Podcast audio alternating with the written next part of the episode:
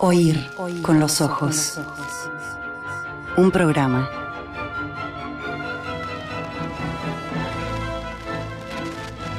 Bajo los efectos de la lectura. All right, now, everybody. Quiet, listen to me. We're going to start a show. Now, some of you people have been with me before. You know it's going to be a tough grind. You're going to dance until your feet fall off. You're not able to stand up any longer. But we're going to have a show.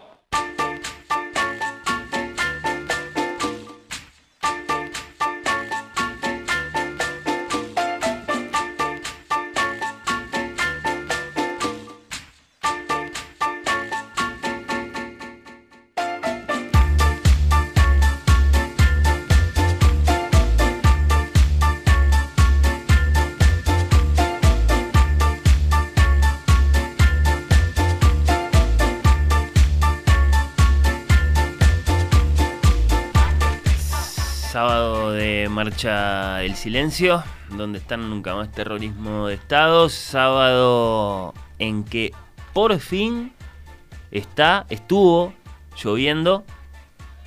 Me parece que no mucho, de todos modos, solo como para estirar la agonía de la potabilidad. Tal vez un poco mañana. Eh, Na- Na- Na- Nacho, ¿vos qué ves por la ventana?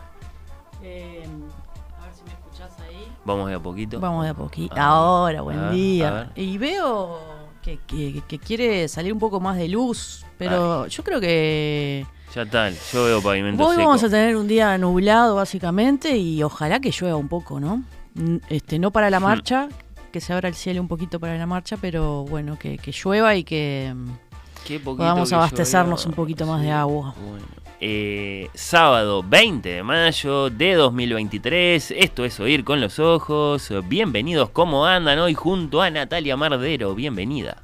Muchas gracias. ¿Andás bien? Muy bien. ¿Cómo venís con el tema bidones, botellas, filtros, juntar agua de lluvia, todo eso?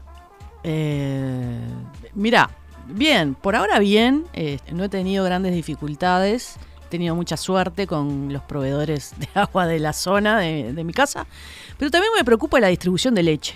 Y esto, eh, claro, eh, yo soy una, una gran tomadora de café con leche, y entonces me afecta, creo que igual, el tema de, de los problemas de distribución de leche. Hmm.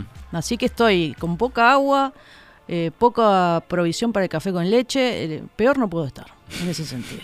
Pero dijiste como que los proveedores igual del barrio... Sí, pero igual, hacen lo que eh, pueden. igual tengo que estar atenta a los Claro. horarios de los distribuidores, veo los camiones que llegan, ¿viste? sí, es así. ¿En qué se han convertido nuestras vidas? Ah, es un desastre. Eh, Pero bueno, la vamos llevando.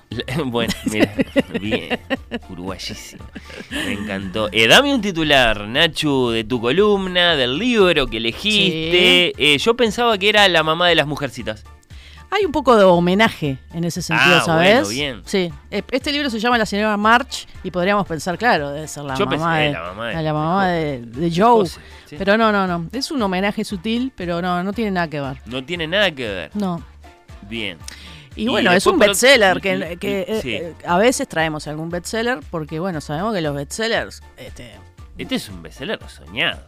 sí, bueno, para la autora Es un le debut. salió todo redondo. Es un debut. Es un debut. No te lo recomienda oír con los ojos, te lo recomienda Oprah.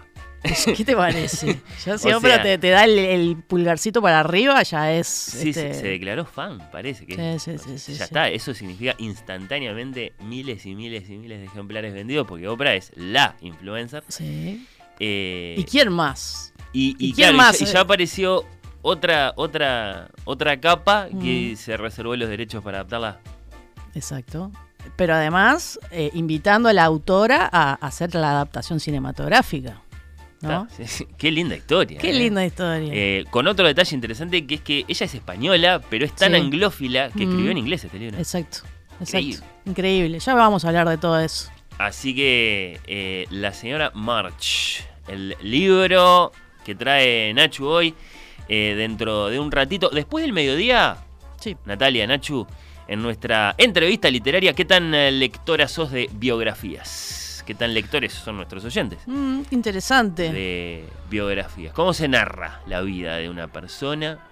¿Qué Mm. biografías eh, les gustan? Bueno, eh, tenemos una para invitarlos a conocer. El encuentro de hoy se podría titular arte de la biografía, porque nos interesa indagar un poco cómo está hecho este libro. El periodista Mauricio Sabaj eligió a su protagonista, Sí. a su biografiado, y después dedicó años a, bueno, hacer Sumergirse, a Claro. estudiar. averiguaciones, eh, mucho, mucho diario, mucho libro, mucha lectura, eh, entrevistas Claro. al entorno Mm. eh, vital, político en este caso, de su, de su protagonista. Y bueno, escribió, publicó su libro, ¿no? Con, con una figura muy importante como, como centro. Este es Alejandro Achugarri, el héroe improbable de Planeta. El ministro de Economía de la crisis, ¿no? Sí. eh, el, el político que, que no quiso de ninguna manera después, aún con esa unánime aprobación a propósito de, de- de su gestión al frente de la economía del país, continuar su, su carrera política. No, no, no quiso, por ejemplo, no quiso ser candidato a presidente por el, por el Partido Colorado, por su salud Sí. pero también por un compromiso Mm. asumido, según se narra con mucho detalle. eh, en este libro lo, lo invitamos a Mauricio Sabaj para que nos cuente la historia de su libro, el Making of, Ahí está. de su biografía de, de, de Achugarri. Eh, me llamó la atención, no sabía esto. eh, son tres hermanos. Alejandro falleció ya hace un tiempo, en 2017. Está Pablo, que es un gran Claro, artista, un claro, gran, claro. gran, gran artista, Pablo Achugarri. Y hay un tercero, Marcos, que según Alejandro era el más genio de todos, y es psiquiatra. Mirá vos. Eh, Bien distintos los Bien tres, ¿no? distinto de los tres. Sí, sí, sí. Eh, la política, el arte y la mente. Bueno, eh, eso después del mediodía. ¿Cómo comienza este programa, Nachu? Mirá, A ver. con una noticia y te diría con una sorpresa. Creo que... Mira lo que voy a decir. Creo que nunca hicimos algo tan concreto por nuestros oyentes. Hacemos cosas. Yo que sé, regalamos, un Regalamos li- libros, Claro. pues, ese tipo de cosas. Sí, sí, aportamos elementos eh, para, para la lectura de ciertos Sí. libros de los que se habla en este programa. Bueno, yo qué sé, eh, solu- solucionamos problemas de la política de vez en cuando, con propuestas eh, desde nuestras eh, columnas de opinión. Ahora, nada de eso se compara, en serio, ¿eh? nada de eso se compara con lo que tenemos para anunciar, para regalar hoy. Música, por favor.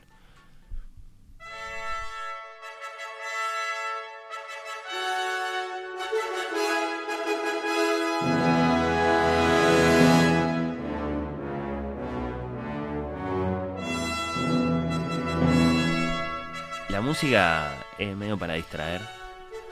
Eh, Qué intriga, e- e- esto es ahora que estamos solos. Sí. que estamos solos. Eh, nosotros, la comunidad, la barra de amigos, la familia, de oír con los ojos.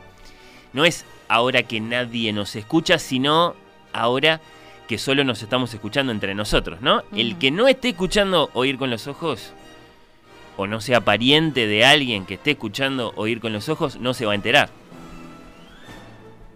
Y a veces la gente no se entera. Por ejemplo, hay gente que recién se enteró esta semana de que existía Irene Vallejo. Es verdad. Bueno, pero bien, igual. No, sí. eh, pero eso, no se enteran. Sí. ¿No? Yo qué sé. ¿Cu- ¿Cuándo presentamos nosotros El Infinito en un Junco? Hace como dos Uf. años. Y bueno, eh, no se enteran. ¿Estamos todos? Estamos todos. Estamos todos. Eh, ¿Vale? ¿Estás ahí? ¿Está, está ahí? Sí, ok. ¿Te gusta Escaramuza, Natalia? Sí, me Mardero? encanta. Natalia, Nachu, Mardero. Eh, la librería que, que cambió el mapa de las librerías Ujú. montevideanas, ¿no?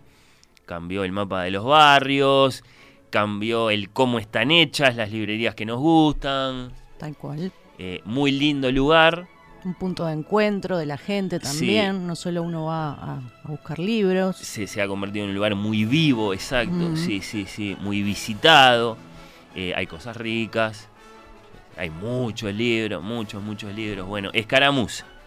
Eh, Escaramuza que abrió el 28 de mayo de 2016 y que el, entonces el próximo 28 de mayo, este domingo no, el, el- el otro domingo, el domingo de la semana que viene, cumple siete años.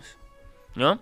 Sí. Después, eh, viste que mm, hay librerías a las que no les gusta el día de su cumpleaños, se bajonean, eh, no, no, no las puedes llamar, se amargan, se, se enojan si les decís. si les decís, che, estás muy bien vos. No, no les gusta. Eso, eso, eso, bueno, ya, le, le pasa a algunas librerías con, con, con su cumpleaños, no, no, no, no quieren saber nada. ¿Y a Escaramuza qué le pasa? No, Escaramuza todo lo contrario. Ah, Escaramuza todo lo contrario. sí, Sí sí, sí, sí, No, no, no. Ya hace varias temporadas que cuando llega el 28 de mayo, mete tremendo festejo. Claro. Y este año, después te cuento más si querés, eh, ese día, Mm. que insisto es domingo, domingo 28 de mayo, excepcionalmente van a abrir, Escaramuza no abre los domingos, pero ese domingo van a abrir, ¿no? Y van a hacer una paella, parece. Bueno, está, gran evento, gran festejo. Eso el domingo 28.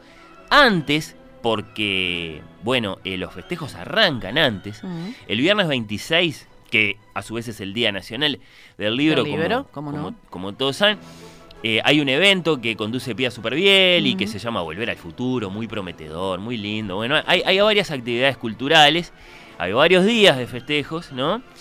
Eh, pero si vamos a lo que nos importa, y muchos de nuestros oyentes lo tienen presente, lo saben, eh, ¿cómo celebra Escaramuza por encima de todo su, su cumple? Bueno, con descuentos. Descuentos. El cumple de Caramuza es ese momento del año en el que te compras ¿viste? tu, tu torre. pilita. O tu libro de lujo, no sé qué, ese que venís mirando hace semanas. Tapadura grande, bueno. Eh, y te lo compras, eh, y esto no es, un, no, es una, no es una hipérbole, no es una vaguedad, es un dato eh, de lo más preciso, con 30% de descuento. Mm. Sí. Eh, y eso es así no solo el domingo 28 este año, sino a lo largo de tres días. Viernes 26, sábado 27, domingo 28 de mayo. El La- fin de semana de la perdición se podría llamar. sí, sí, sí. Y, y hay que, claro, eh, no sé, hay que ir ahí a hacerse lugar, ¿no? Tanto en la Sí, librería sí, como sí. en la web. Sí, ya sabemos que. Sí, sí, hemos hecho notas en el pasado. Sí, sí, sí, exacto, exacto, exacto, exacto. Eh, se pone muy lindo, se pone muy lindo. Pero claro, Bueno, ah, tremendo, pero por ahora eh, eh, Sí. es todo muy parecido Sí, a sí. años anteriores, quizá. Sí, todo muy informativo, me querés decir. Está bien, sí, claro, claro. Bueno. Está, está muy bien, está muy bien. Acá se pone lindo. A ver, Acá se pone lindo, en serio. Pero en serio, ¿eh? Acá se pone lindo. Eh, no sé. en la previa de la previa, vamos a decir. Sí. Del, del, del- del cumple de Escaramuza, del aniversario número 7 de Escaramuza, esta querida librería, nos adelanta su celebración Mm. a nosotros. Oír con los ojos. Eh, yo creo que no califico porque yo, yo no soy oyente, pero vos sí, por ejemplo. Sí, Vos, vos sos oyente. sí, sí, sí. Bueno, alguna vez he sido oyente del programa. Capaz que muy, muy pocas veces, pero bueno. Vale, sí, vale, es oyente, por supuesto. Y bueno, y todos quienes nos están acompañando del otro lado. eh, atención, tienen que prestar mucha atención. Porque además no, no le podemos quemar mucho esto. 24 y 25 de mayo. O sea, miércoles y jueves. ¿no? Antes de que llegue la turba, perdón, es así, Sí. ¿está bien? ¿Me seguís? Eh, digamos, no- nos dejan entrar cuando está tranqui, Claro. ¿no? A la web de Escaramuza, escaramuza.com.uy. Dos días antes, miércoles, jueves, eh, desde cualquier departamento. Atentos, Gustavo de las Piedras, eh, Bruno de Dolores, eh, Maca de Rosario Colonia, eh, Vicky desde Durazno, ¿no? Eh, bueno, tantísimos otros oyentes que nos, que, nos, que nos acompañan desde el interior. Haces tu compra, Ujú.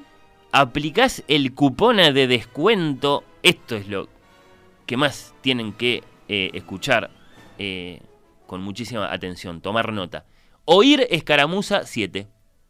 Oír escaramuza 7. Oír escaramuza 7. Una todo combinación continuado. de oír con los ojos, escaramuza y 7 años. Sí, ¿está? haces, haces tu compra. Sí. En un momento cuando estás haciendo la compra, carrito, carrito, carrito, elegiste tu libro. eh, agregar cupón, sí. Sí. Oír escaramuza 7, 30%. Fu, Miércoles y jueves. Miércoles o y sea, jueves. antes. Eh, ¿Qué te parece? ¿Qué te parece? Además, eh, envío sin costo a cualquier parte del país. Sí. Y si justo tenés Itaú, que es la tarjeta de, escaramuza, 5% más, 35. Por favor. Eh, así que está, tentación, tenta- Ten- tentación, tentación, tentación. tentación. Repito, eh, exclusivo para compras web, Sí. escaramuza.com.ui, miércoles 24, jueves 25, en la previa de la previa del cumple número 7 de Escaramuza, entras a la web, elegís tus libros, carrito, seguís los pasos, le das comprar, son todos muy simples los pasos. Cuando llega el momento de agregar cupón, oír Escaramuza 7. No le voy a decir más, pues ya está, ya lo dije. Ya, sí, Vale, ya lo anotó. sí. Eh, bueno, el, el Sí. martes y miércoles me dijiste. Marte- Bueno, el No, martes, no, no, miércoles y jueves. Perdón, perdón, Miércoles oyente, y no los quiero confundir. Eh, miércoles y jueves. El miércoles ya a, la- a- a las 12 Eh, sí, ya, ya se puede entrar. ¿No? A las 12 de la noche. las- sí, cuando, sí, cuando cuando, ter- empieza el cuando miércoles. muere el, claro, cuando muere el martes. No, te digo porque, Arrancó. porque ahí va, a haber- va a haber gente este, en las gateras esperando para entrar. ya. exclusivo para oyentes de Oír con los Ojos. Si les quedaron consultas, eh, escriban ahora al programa que les contestamos con, con eh, mucho gusto. ¿Te gustó? Me encantó. ¿Te gustó? Sí, Me sí, sí. encantó. Eh. Qué peligro. Eh, lindo, lindo esto que, que, que, que nos proponen y que entonces le podemos ofrecer a, a nuestros oyentes. Shh, no, no- no dijimos nada, no dijimos nada.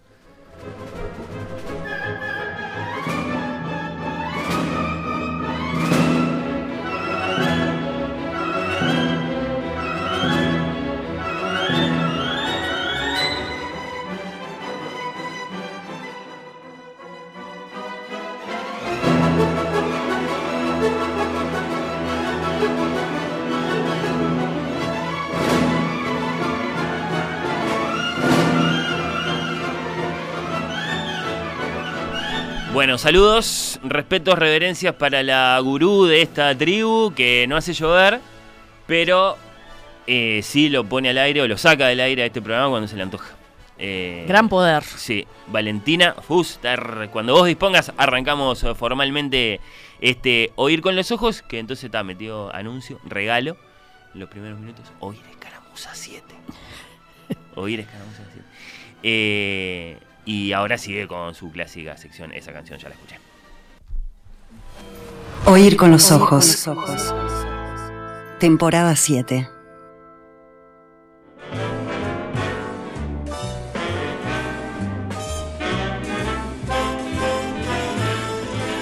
It seems to me I've heard that song before.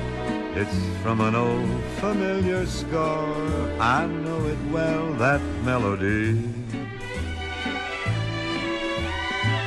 It's funny how it ¿Alguien conoce, vos conocés el origen de la expresión opereta política? ¿El origen? Sí, Ay, no. No, pero no. la has escuchado, Sí, sí, claro. ¿no? Sí. Se usa, eh, sobre todo en pasado. Esto fue una opereta. Mm, Es misterioso, ¿no? sí. Y bueno, sin embargo, nosotros acá tenemos la respuesta. Investigamos, leímos, fatigamos viejos libros del siglo XIX, ¿no? Y averiguamos esto, ¿sí? De dónde viene, cuál es el origen de esta expresión opereta política. Se usó esta semana, ¿no? Sí. Mira, eh, miren, eh, les cuento. La chispa está en una cierta obra vienesa del siglo XIX. El apartamento se titula Die Fledermaus. En alemán, como todo el mundo sabe, Fledermaus, apartamento. Capaz que piso es una traducción eh, más literal. Opereta política, cómica, en tres actos con música de Johann Strauss, hijo. Libreto en alemán de Karl Hafner y Richard eh, Genet, en este caso. Este era francés alemán de origen francés. Se estrenó el 5 de abril de 1874 en el Theater an der Wein, en Viena, Austria, y con eh, toda probabilidad etimológica, de todas las veces que se usó la expresión opereta política, la más extendida e influyente. ¿no? Y vamos a lo interesante, el, el- el de qué se trata, porque tal vez eh, acá está la clave, ¿no? Son tres actos, esta opereta, el apartamento. Estamos en un balneario en Viena, finales del siglo XIX. Y si yo te digo Viena, finales del siglo XIX, ¿vos en qué pensás? Champán, valses. Cafés. Claro, todo muy lindo. Todo muy lindo. Muy lindo, muy fiestero, ¿no? Eh, mucha agua dulce embotellada, imaginamos. ¿no? Hace tres años, el general Gabriel von Eisenstein y el doctor Falke, nuestros protagonistas, están un poco distanciados. Parece que Falke está ofendido porque von Eisenstein eh, no le lleva los proyectos, no lo escucha, no lo valora lo suficiente, ¿no? Entonces está como muy ofendido, silenciosamente, ¿no? Silenciosamente. Y como que planifica algo. Desde, desde entonces, el rencoroso doctor, si lo queremos ver así, bueno, planifica una especie de venganza contra, el, contra el general. Ah, no me llevas los proyectos, bueno, está, vas a ver, ¿no? Se dice a sí mismo, y la ocasión perfecta se le presenta en vísperas de Navidad, cuando von Eisenstein tiene que ausentarse de su casa para cumplir una breve condena por un desacato, ¿no? En la cárcel. Mientras su esposa, a la que vamos a conocer también, eh, la ministra Rosalinda, queda a, merced de, un personaje muy humilde que se llama Alfredina. En el acto primero conocemos a Alfredina, que le canta una serenata a la ministra Rosalinda. Es muy común en las operetas arranque con serenata, ¿no? cancioncita nocturna, muy bella, muy, muy, muy, muy poética, muy linda. Eh, entonces está Alfredina ahí cantándole una serenata a la ministra Rosalinda, la esposa del general von Eisenstein. Al parecer, según la letra de la serenata, Alfredina le está pidiendo a Rosalinda un apartamento, por eso el título de esta opereta. Conocemos a Adela a su vez. Si se empieza a enredar un poco, digamos, no, no se preocupen, no se asusten, las operetas son así. De, hecho, casi diría sé que por eso, eh, digamos, este, eh, este, este, género sobrevive, es como, es, su marca. Su marca es el enredo cómico, ¿no? El amontonamiento de personajes, la trama que se complica, el desborde de los acontecimientos. Bueno, conocemos a Adela. Entonces, luego, después de que ya conocimos a Rosalinda, a Alfredina, a los otros dos personajes, eh, von Eisenstein, el doctor Falke, bueno, eh, Adela es la criada de Rosalinda y de Gabriel, que entra con una carta que es una invitación a una gran fiesta. Lo propio de una opereta política es que en el corazón de la trama, en el segundo acto, haya un gran salón, una gran fiesta y un gran baile, con máscaras en general. Eh, está muy emocionada Adela, pero ahí se entera de lo del apartamento y se pone mal. Como diciendo, ¿y yo? Decide pedirle permiso a su ama ahí para ausentarse, fingiendo tener que visitar a su tía enferma, no sé qué, pero bueno, evidentemente trama algo. Rosalinda está preocupada por la serenata de Alfredina, por lo que le pide, pero también porque su marido tiene que ir a prisión esa misma noche, porque ha sido condenado a cinco días de cárcel por desobedecer una orden del príncipe. No puede prescindir de su doncella en estas circunstancias. Adela sale llorando de la habitación porque no le dieron permiso entonces entra Alfredina, hay toda una discusión allí, apartamento para una, apartamento para la otra. Bueno. Eh, más o menos se encaminan las cosas para el segundo acto, ¿no? Entra el, mencionado doctor Falk, el viejo amigo, ¿no? De, Eisenstein, aliados, colaboradores, eh, que le ofrece ir disfrazado al, a, a, Gabriela, a, von Eisenstein, a la, fiesta del príncipe Orlovsky antes de ir a prisión, como diciéndole, dale, no te preocupes, vas mañana, mm. haces mañana eso otro que tenés que hacer, vamos a la fiesta, voy frazate, vamos a la fiesta. Y de ese modo un poco también hacemos las paces, ¿no? Nos reconciliamos. El general acepta y cuando la ministra Rosalinda regresa con la ropa vieja, se sorprende mucho de que Eisenstein le anuncie que finalmente va a ir a prisión en traje de etiqueta, ¿no? Bueno, pero porque va a ir a la fiesta, Y, y si el espectador se da cuenta de todo, ellos están muy enredados, ¿no? Eh, en el acto 2 estamos en la fiesta. Mucha máscara, mucho disfraz, el doctor que llega con el general muy con pinches, ¿no? Empiezan los intercambios susurrados por el asunto que a ustedes se les ocurra, por ejemplo, el del apartamento, pero nadie reconoce a nadie. Mm. Se dicen las cosas y no se saben... Eh, ¿Quién lo dijo? Claro, y a quién se lo están diciendo. a quién se lo están diciendo, claro hacen negocios, el general coquetea con su, esto es buenísimo, eh, coquetea con su mujer pensando que es otra mujer, pero es, es, su propia esposa, esa, esa parte es graciosísima. La velada termina con una extraña alegría, ¿no? Todos muy comprometidos, juntos, cantan un himno de champán, ¿no? Como que bueno, está, están comprometidos, este, más allá de todo, ellos están comprometidos. Pero el tercer acto es a la luz del día. Es el después, cuando cuando de pronto todo, todo, todo, todo salta, digamos, ¿no? Y ahí, claro, cantan todos a la vez, se gritan, se hacen reproches, se enteraron, claro, se enteraron. Ah, pero vos, ah, pero vos. ah, Ahí el, el, el, eh, el doctor Falque lo, lo digamos, lo, lo, lo agarra al general como eh, en falta, ¿no? Y lo penaliza Claro. y lo penaliza. Y, y bueno, eh, se obligan a tomar decisiones difíciles, pero esto no significa que se peleen del todo. Esto es lo propio de una opereta. ¿no? El espectador no entiende demasiado, hay como una distancia entre lo que dicen y lo que hacen, pero finalmente es, es una especie de, de, de extraño final feliz, si querés verlo así. ¿Qué te pareció, Nacho? eh, Confuso. eh, eh, sí, y sin embargo, y sin embargo termina bien, sobre todo desde el punto de vista musical. Termina, termina muy bien, termina muy, muy, muy, muy bien.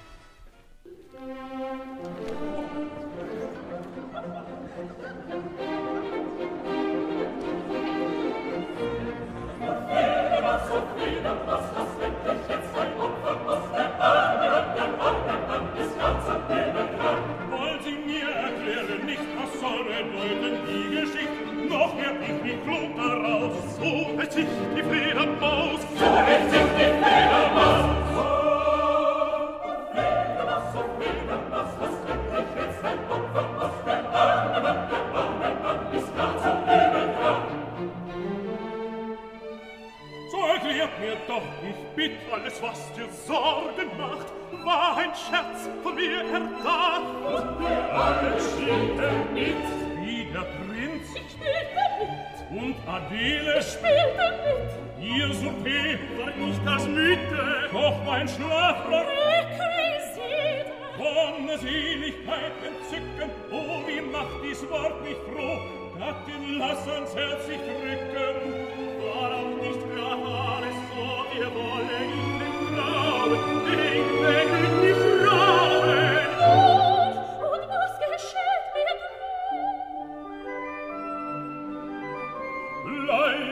fare finir il sia sproin tot fatta il la se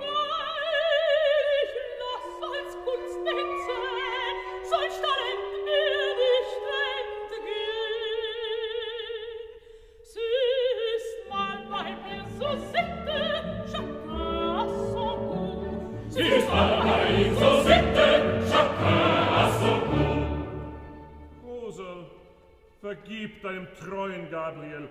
Du siehst, nur der Champagner war an allem schuld.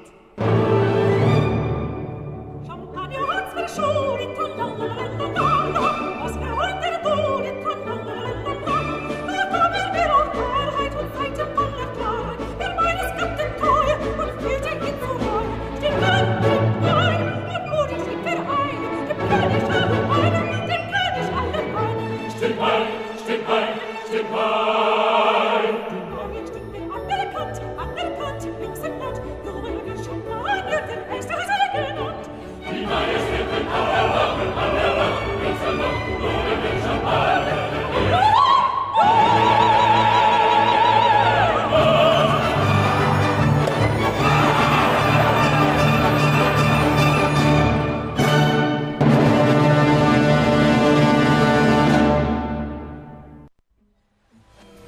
Oír con los ojos. Temporada 7. Oír con los ojos. Un programa bajo los efectos de la lectura. Well, the purpose of a party is to have fun together. And a successful party needs planning and skill. Miembros de la orquesta. Natalia Mardero.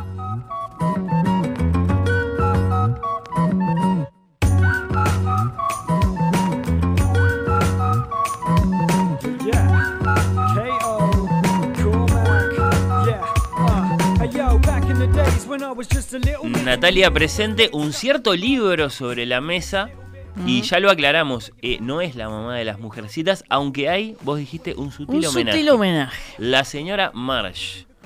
¿Quién es eh, nuestra autora protagonista hoy, Nachi? Se llama Vir- Virginia. Y mirá lo que iba a decir, iba a decir Virginia. Y bueno, ¿Viste? Pero tiene un sentido. Tiene, tiene sentido. Virginia Feito. Bien.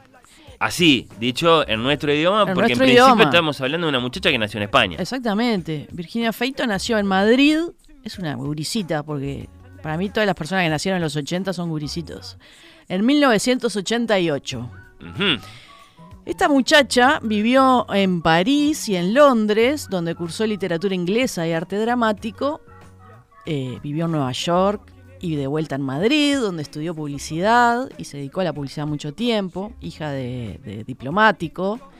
Nos podemos imaginar como eh, también este, Sí, una vida muy una viajera. vida muy, muy acomodada, muy, Y muy eh, tranquila, exacto. Muy tranquila. En 2018 decidió dejar la publicidad y dedicarse a escribir en inglés La señora March, su primera novela, bueno, que ya ha sido traducida a varios idiomas, Fer. Y eh, lo curioso es que fue publicada en Estados Unidos, antes que, que en, en España, o sea que obviamente. la señora March ya es una traducción. Esta es Mrs. Es una March. traducción y que no la hizo ella la traducción, además, que eso también suele pasar. Bueno, fue publicada en Estados Unidos en 2021 y después fue eh, traducida al español, como te decía, no traducida por ella. Y bueno, ha ganado diversos premios, eh, ha sido uno de los libros del año según The Times. Eh, Oprah Winfrey, como vos decías, este, le- eh, la eligió como uno de, de- de sus favoritos. Y está eh, Feito adaptándola al cine junto con la queridísima Elizabeth Moss, nuestra Peggy de eh, Mad Men. Peggy de Mad Men, eh, la cuento protagonista de la criada. de Handmaid's Tale. Sí, Bueno, sí, sí. Elizabeth Moss, Sobresalientemente, ¿no? Otros tantos papeles para, para Elizabeth, que es una gran actriz. una gran actriz. con, eh, claro, eh, digamos, un- un- una carrera que ya se ha ampliado a, a- a otras tantas eh, actividades y proyectos, por ejemplo. Eh, Sí, sí. ta, le interesa eso, producir, por ejemplo. Totalmente, creo que tiene una productora propia. y Entonces, este, lo que sucede muchas veces es que los libros, antes de ser editados, pasan por los escritorios de, de- de productores cinematográficos que eh, le, le cazan antes eh, que nadie eh, eh, estos este, mm, futuros éxitos y bueno, este, eh, empiezan sus tratativas para eh, comprar los derechos y, y hacer las adaptaciones cinematográficas. Claro, ¿qué pensaríamos? Que Virginia Feito tiene una buena agencia ahí que la respalda, Mm. seguramente. Eh, no sé si es garantía de algo eso, ¿no? No, pero no sé, pero es, es anduvo una- bien. Es una ¿no? movida Es- era- interesante. Era, que- su debut en un idioma que no era el de ella. Sí. Eh, desde la televisión, nada menos que Oprah Winfrey. No sé ni poner esto en contexto, Sí. en comparación, pero es muy grande, ¿no? Y sí, sí, sí. Oprah es, como- el, el show popular eh, de, de- de entrevistas. Totalmente, y, aparte variedades. eh, ella hace eh, promoción de, la lectura, es- está muy interesada en eso Claro. y siempre está hablando, promocionando libros y cuando ella, eh, lo que te decía hoy, cuando le da el dedito para arriba a determinadas publicaciones, el éxito es inmediato, las ventas se disparan. Claro. Así que bueno, Y después, por otro lado, en busca de nuevos proyectos, eh, una grande como Elizabeth, Moss, eh, como Elizabeth Moss dice, hay que hacer una adaptación con esta sí. novela. y la esta- llama, esta levanta el teléfono y dice, quiero que vos hagas el, el guion Claro. de, de- de esta, de esta película. Claro, no es que podría haber dicho, pongámoslo Yo lo hago, poner o contrata a un guionista y ya. ¿quién, quién me importa? Claro. Virginia Feito, ¿quién la conoce? Exacto. bueno, es un bestseller, eh, eso sin duda, eh, pero es, eh, nosotros, eh, la gente que nos gusta leer, a veces tenemos esa cosa un poco mm, de que arrugamos la nariz con la palabra bestseller, pero en este caso a mí me interesó mucho. eh, por varios motivos. Y te diría, Fer, que es un libro eh, básicamente de nuestro tiempo. Y con esto quiero decir que es un pastiche de referencias cinematográficas y literarias y culturales en el buen sentido. Es un poco, está un poco fuera de tiempo su registro, como la imagen creada por esto que, que hablamos tanto y que está tan de moda hablar, que es la inteligencia artificial, ¿viste? Con esas imágenes que eh, uno a la inteligencia artificial le, tiramos como ciertos lineamientos y nos crea algo a partir de lo que le eh, planteamos.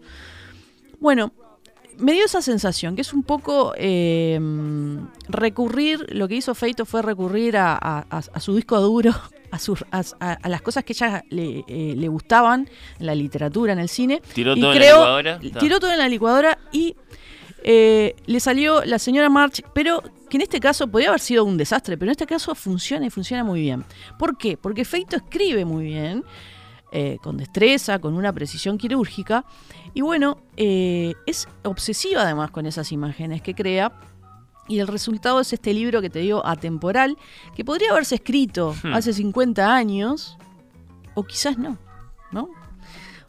Ahora vamos a hablar un poquito como de, de- de esa mm, sensación un poco nostálgica que tiene este libro. Mirá ¿De vos. qué va, Fer? Bueno, Sí, sí, ya nos va- dice eh, el ¿no? título, ¿no? La señora March. ¿Quién Acá es la señora lo- March? Acá lo tenés vos en ediciones de Lumen, Sí. traducido al español por Gema Rovira. Estoy viendo ahí los, los Ya la imagen de tapa nos hace un guiño a, a- a la- a una época. eh, lo- podrían ser los años 50. Es un, un dibujo de una mujer que es el- el- la típica representación de una mujer de los años 50, ¿no? El, el peinado, las joyas, bueno, en fin. Más allá de, de que puede hacer pensar en la mamá de las mujercitas por, por cómo se llama y por cómo está llamada, ¿no? La señora March. eh, también tiene ese aire de, de- de novela de otro tiempo en el sentido, ¿viste? De el nombre de la protagonista.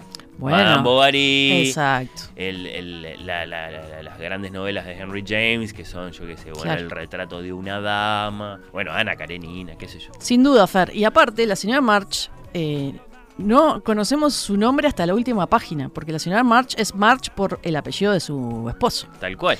Así que no, no les voy a hacer spoiler, pero tienen que llegar a la última página para saber cómo se llama esta, esta, esta mujer. El eh, nombre propio, digamos. Bueno, la señora March. Fer, es una ama de casa del Upper East Side neoyorquino, obsesionada totalmente con las apariencias y casada con un escritor famosísimo.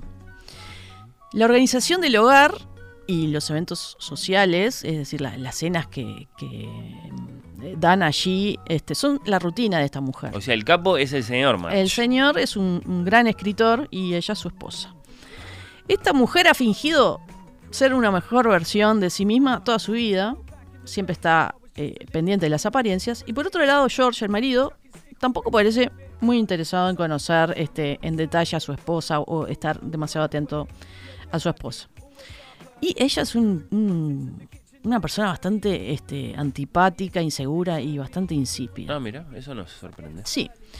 Bueno, la vida transcurre así, en, en- en- en- ese mu- mundo de lujo y, y- y bueno, este pomposidad. Hmm. Pero este mundo se viene abajo cuando ella cree que el personaje del último bestseller de su marido, es decir, Joanna, que es una prostituta vieja y repugnante, está inspirado en ella. Porque obviamente ella lee las novelas del marido. Le Cada vez interesa. le interesa menos, te voy a decir. Ah. Pero una mañana ella va a una Ahí pastelería. como distraídamente. Sí, una mañana ella va a una pastelería que siempre va meticulosamente a comprar determinado tipo de pan porque ella tiene toda su rutina. y la empleada que está leyendo el libro del marido le comenta, es la primera vez que se inspira en usted pa- para crear un personaje, Ah, ¿no? se lo tira así.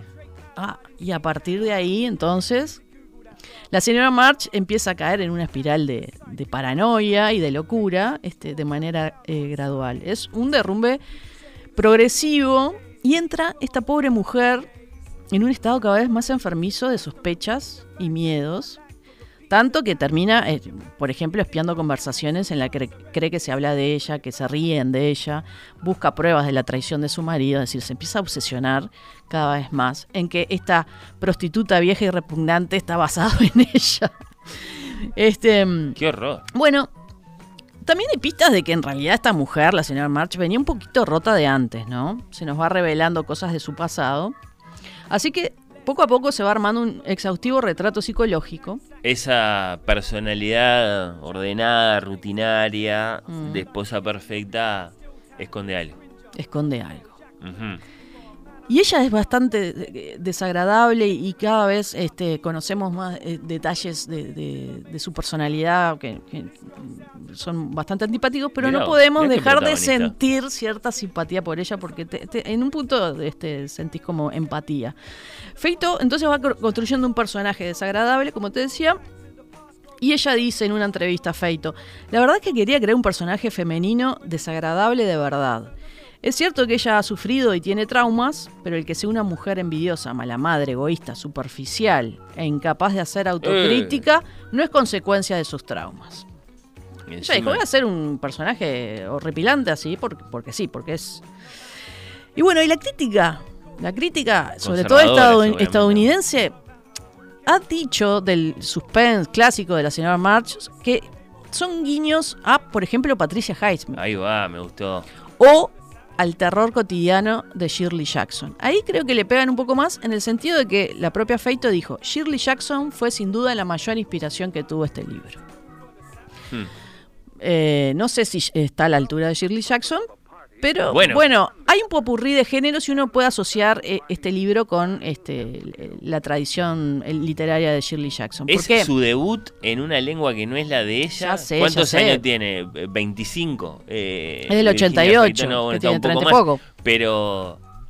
Eh, no, no. o sea, no, que te comparen con Shirley Jackson, con tu primer libro, es, es espectacular. eh, no sé a qué aspira un escritor eh, debutante, pero me parece que está bastante bien. Yo creo que sí. El cómo le fue Ay. con la señora March. Este libro, Fer, tiene un popurrí de género. Podemos decir, eh, en parte, que es una sátira a la alta sociedad neoyorquina y por extensión, eh, sin duda, a la, a la sociedad actual, ¿no? Está pendiente de las apariencias.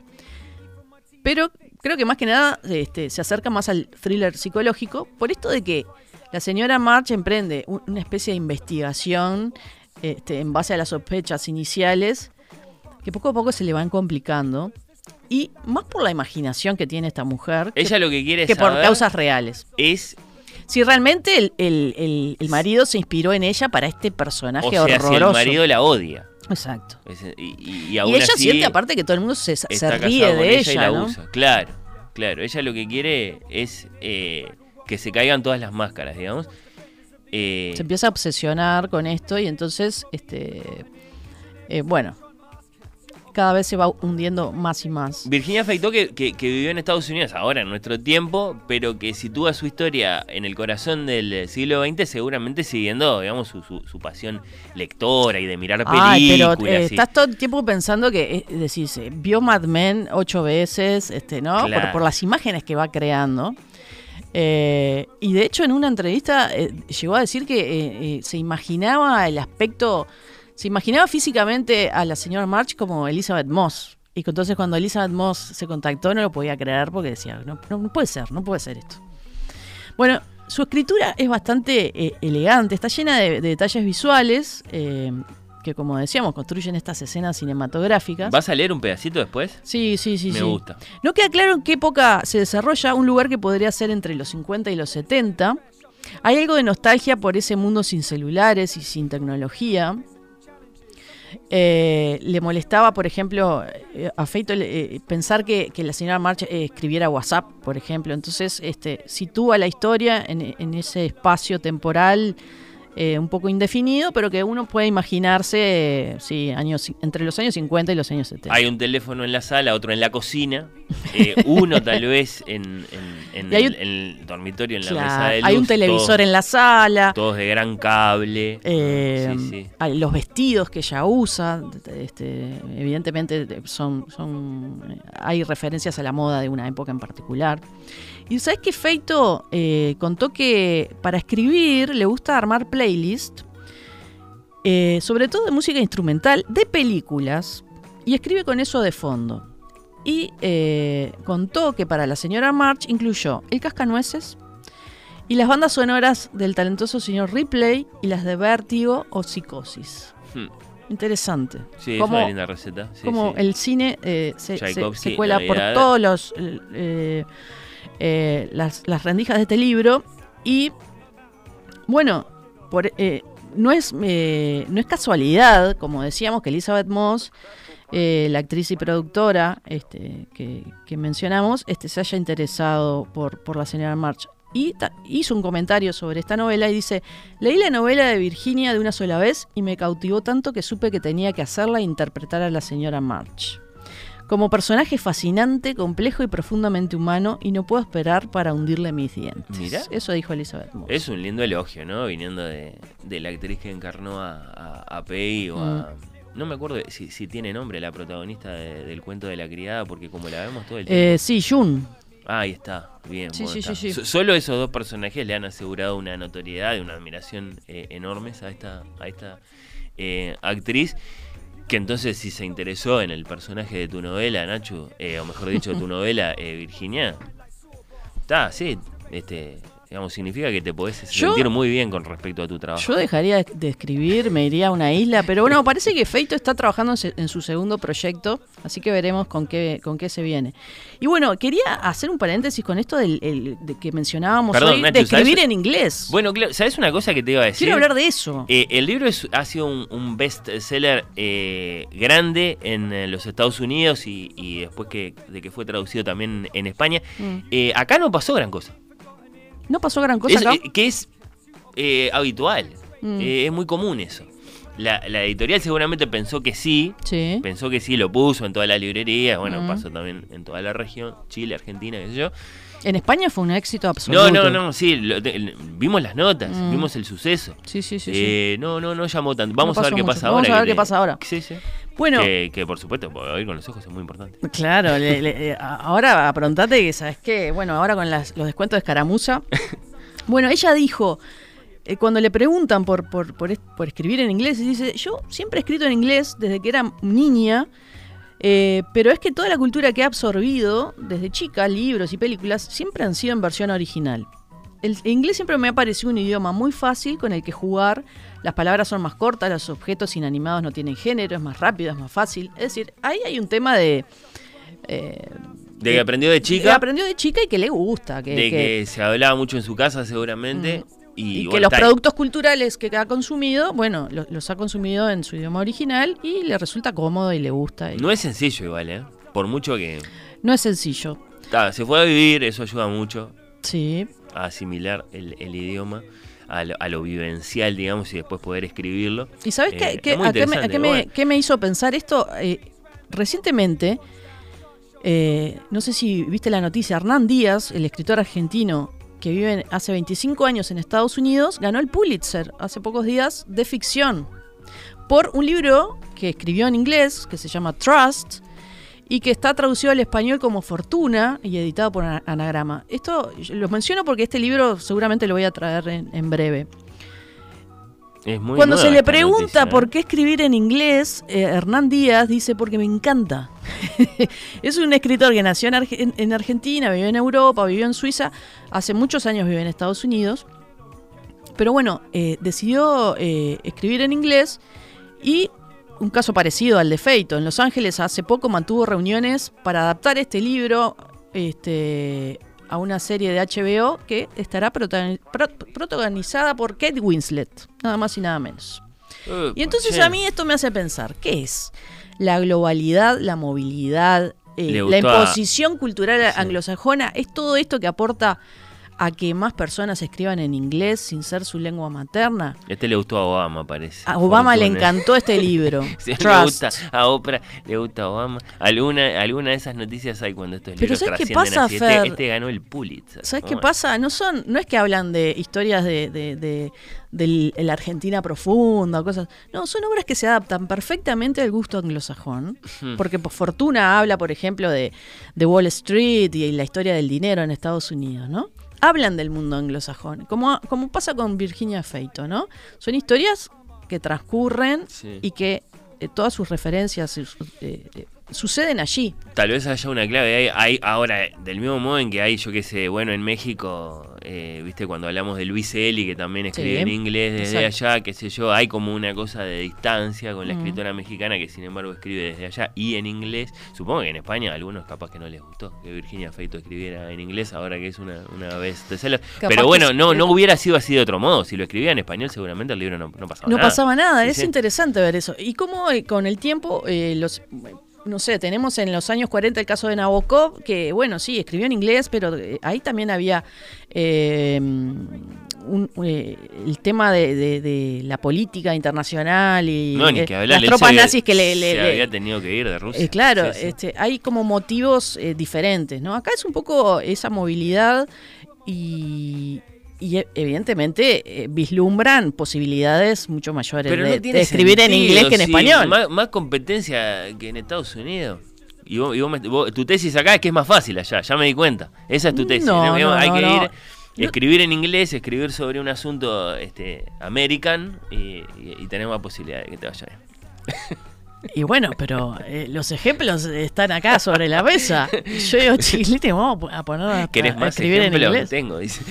Bueno, puede pasar que algún lector, hablando de, de- de- de- nuevamente de la señora March, que algún lector le aburran las, las vivencias cotidianas de esta señora, eh, que quizás sienta que no pasa nada, Fer, pero yo les propongo que le den tiempo a, a la lectura, eh, porque mm, las cosas van sucediendo eh, como un goteo, se, se va, eh, van dándole sentido eh, y dimensión a esta historia que está buenísimo en realidad. Que no, no lo dije, yo venía hablando y no, no estaba haciendo este juicio de valor.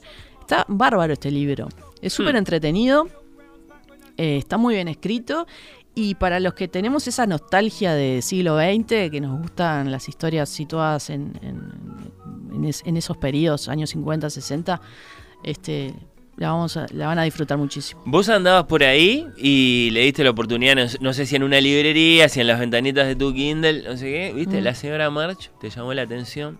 Sí, ¿Le leí una reseña, no sé por qué llegué y me interesó. Este, Bueno, bueno, bueno. Un saludo para Susan Sarandon, la otra señora March, eh, en, la que, en la que capaz que pensamos cuando vimos el título de la novela.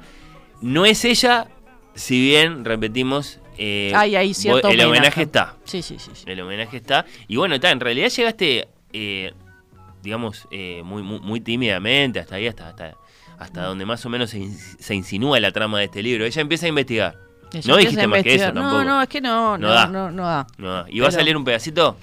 Bueno, eh, acá estaba ju- justo hojeando ¿qué te el, marcaste? el capítulo 9, que es cuando están dando un- una fiesta en su apartamento, que es esto que, que tanto hacen, y la señora March se deja la vida en cada este, eh, preparación. Cerramos con la lectura, Nacho. Dale. Hacemos así. Bueno, gracias. Eh, Por gran, favor, gran placer. columna, otro gran descubrimiento, llamando la atención sobre un libro que fue un gran suceso eh, en Estados Unidos, no tanto acá, y que sin embargo vos, Hasta vos, hoy. vos jurás que vale la pena. Vale la pena, sí. Bueno, las fresas estaban en el colador, en el fregadero de la cocina, lavadas y listas. La señora March las coló, una a una, en una bandeja de porcelana, y se maravilló de su frescura y, y de su porosidad. Parecían cubiertas de rocío. Le pidió a Marta que preparase la nata y se dispuso a llevar las fresas al salón con objeto de que los invitados pudiesen admirarlas antes de que las embadurnaran. Cuando estaba a punto de cruzar el umbral y salir al pasillo, una voz femenina, clara e impertérrita, le llegó desde el salón. ¿Tú crees que ella lo sabe? Lo de Joana. La señora March se detuvo, con un pie en la cocina y el otro en el pasillo. Se oyeron risas, y la señora March estuvo segura de, que, de haber distinguido una ruidosa carcajada de George, seguida de chitones y risitas dispersas. El miedo se apoderó de ella. Le pitaron los oídos, y de pronto sintió que se le taponeaban. Bajó los brazos y la bandeja que llevaba en las manos inclinó. Las fresas cayeron al suelo como granizo escarlata, rodaron hacia los rincones y se metieron debajo de los muebles. Algunas las encontrarían semanas más tarde.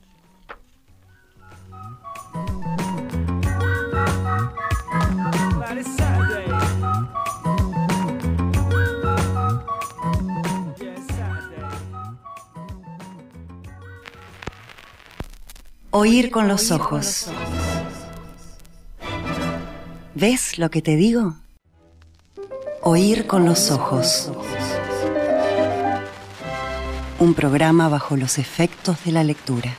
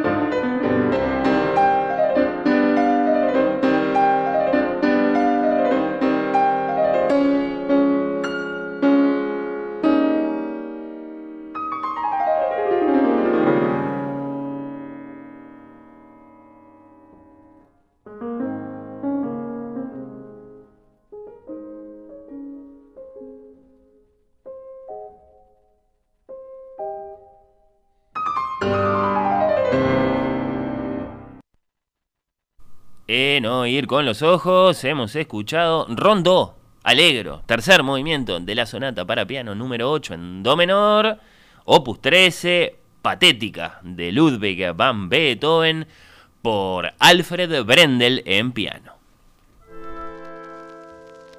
Oír con los ojos.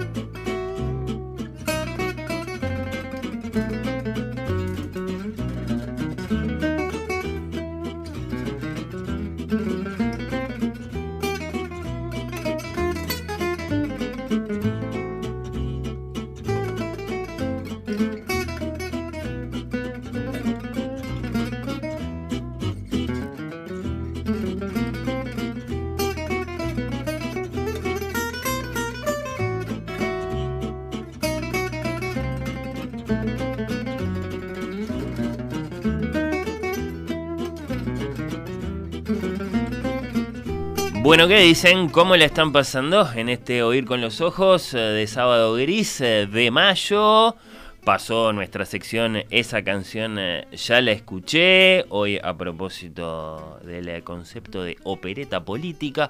Pasó la columna de Nachu que esperablemente generó reacciones distintas. Empezando por la de Esther que dice, llegué tarde, ¿qué novela? Bueno, era la señora March de Virginia Feito, una española que escribe en inglés desde los Estados Unidos. Fue traducida entonces esta novela Mrs. March al español, publicada por Lumen, y es un gran suceso. Lo fue en Estados Unidos, donde ya ha sido asegurada su adaptación a la pantalla con la firma nada menos que de Elizabeth Moss, y lo viene siendo también en España. Acá no pasó gran cosa eh, tal vez, bueno, eh, es algo que sucede a veces, ¿no? Libros que son, bueno, grandes, grandes, grandes fenómenos de ventas en Estados Unidos o en Europa, acá después no pasa tanto, a veces sí, a veces eh, no. Bueno, en este caso, insisto, un fenómeno muy grande que, claro, después divide opiniones. Juan, por ejemplo, dice, eso es subordinación cultural, ¿no? Y no es nada extraño. En este mismo programa escuché bueno, hablar de el español como una lengua menor eh, con un invitado, bueno, sí, yo qué sé, eso siempre es motivo de discusión, ¿no? Es decir, eh, ¿qué pasa con el idioma de Cervantes, el de García Márquez, el de Onetti, el de Vargallos, como enumera acá el oyente Juan? Eh, pero sí, claro, sí, sí, es motivo de discusión, porque por supuesto que el español es una lengua grande y que una escritora nacida en España decida escribir en inglés, eh, va a ser, sí, seguramente eh, a los ojos de algunos lectores motivo de polémica. Eh, es una lengua por lo menos igual de vieja, la nuestra, qué sé yo, con una grandísima literatura. Después vienen las cuestiones, sí, de dominación cultural, ¿no? Que provocan estos fenómenos. Nachu daba cuenta también del último Pulitzer de ficción, después profundizaremos en eso. Eh, Hernán Díaz se llama este argentino que hace muchos años, ¿no? Más de 20 que vive en Nueva York y, que, bueno, escribió entonces una novela que se titula eh, Fortuna, traducida a nuestro idioma, y acaba de ganar este gran premio allá en eh, los Estados Unidos. Está el caso de Valeria Luiselli también, ¿no? Mexicana que vive en Estados Unidos y escribió su admirada Desierto Sonoro en inglés y así tantísimos otros ejemplos, ¿no? Bueno, por otro lado, a Nacho le encantó eh, la señora March la leyó, la tiene, nos manda incluso foto vía Instagram. Gracias eh, por tu mensaje, Nacho. Y, bueno, está muy de acuerdo con, con Natalia en que si bien coquetea con el popurrí de alusiones culturales un poco adolescentonas, dice él, bueno, eh, la novela se salva y está bien. Vale la pena. Bueno, un saludo para este oyente. Se va a venir nuestra entrevista literaria. Hoy nos acompaña el periodista Mauricio Sabaj.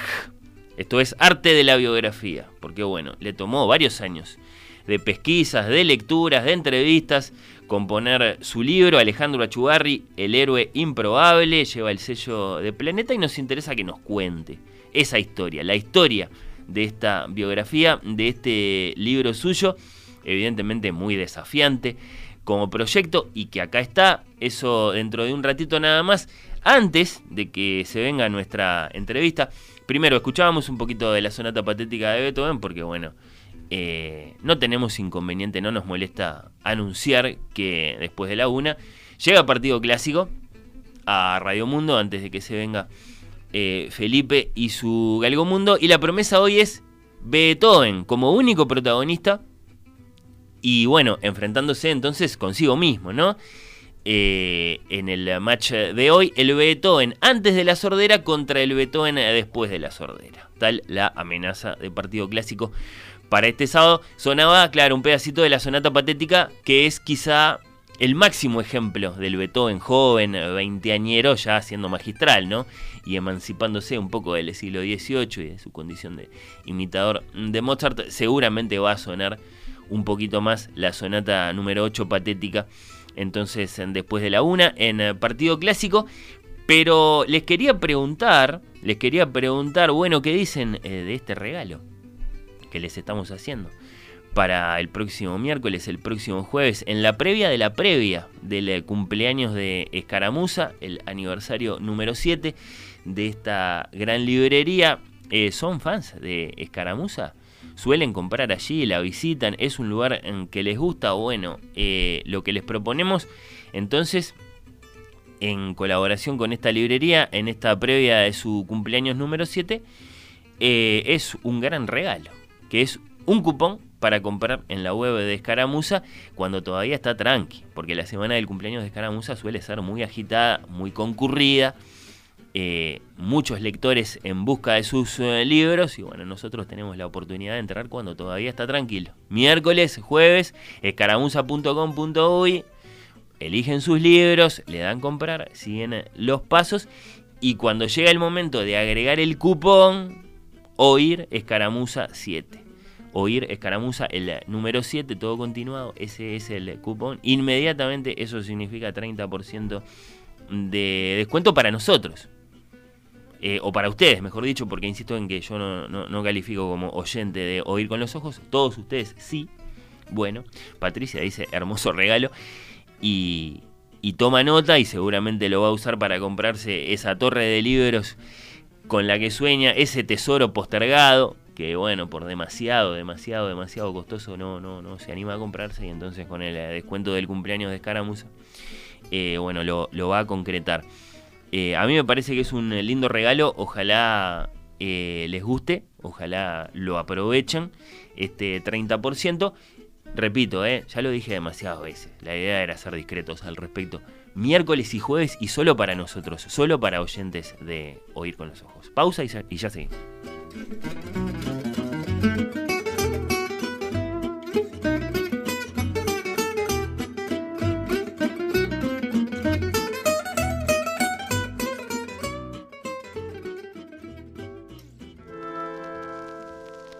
Oír con los ojos. Oír con los ojos. Temporada 7.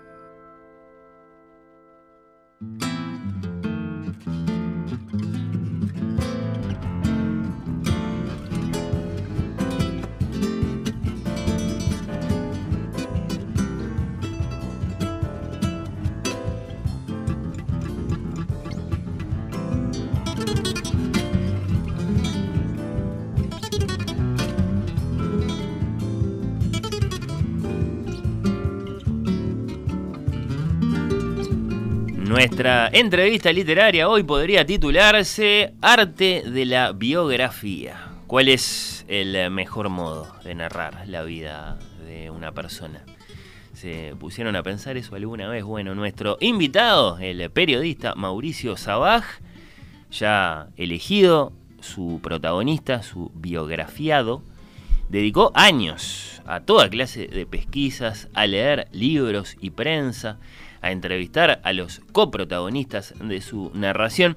Finalmente escribió y publicó, lo tengo acá conmigo, Alejandro Achugarri, El héroe improbable.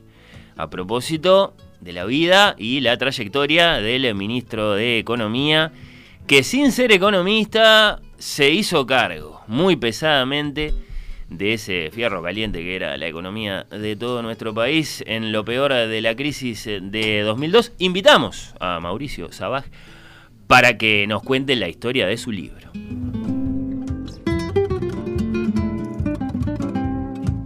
Mauricio, bienvenido, gracias por estar acá.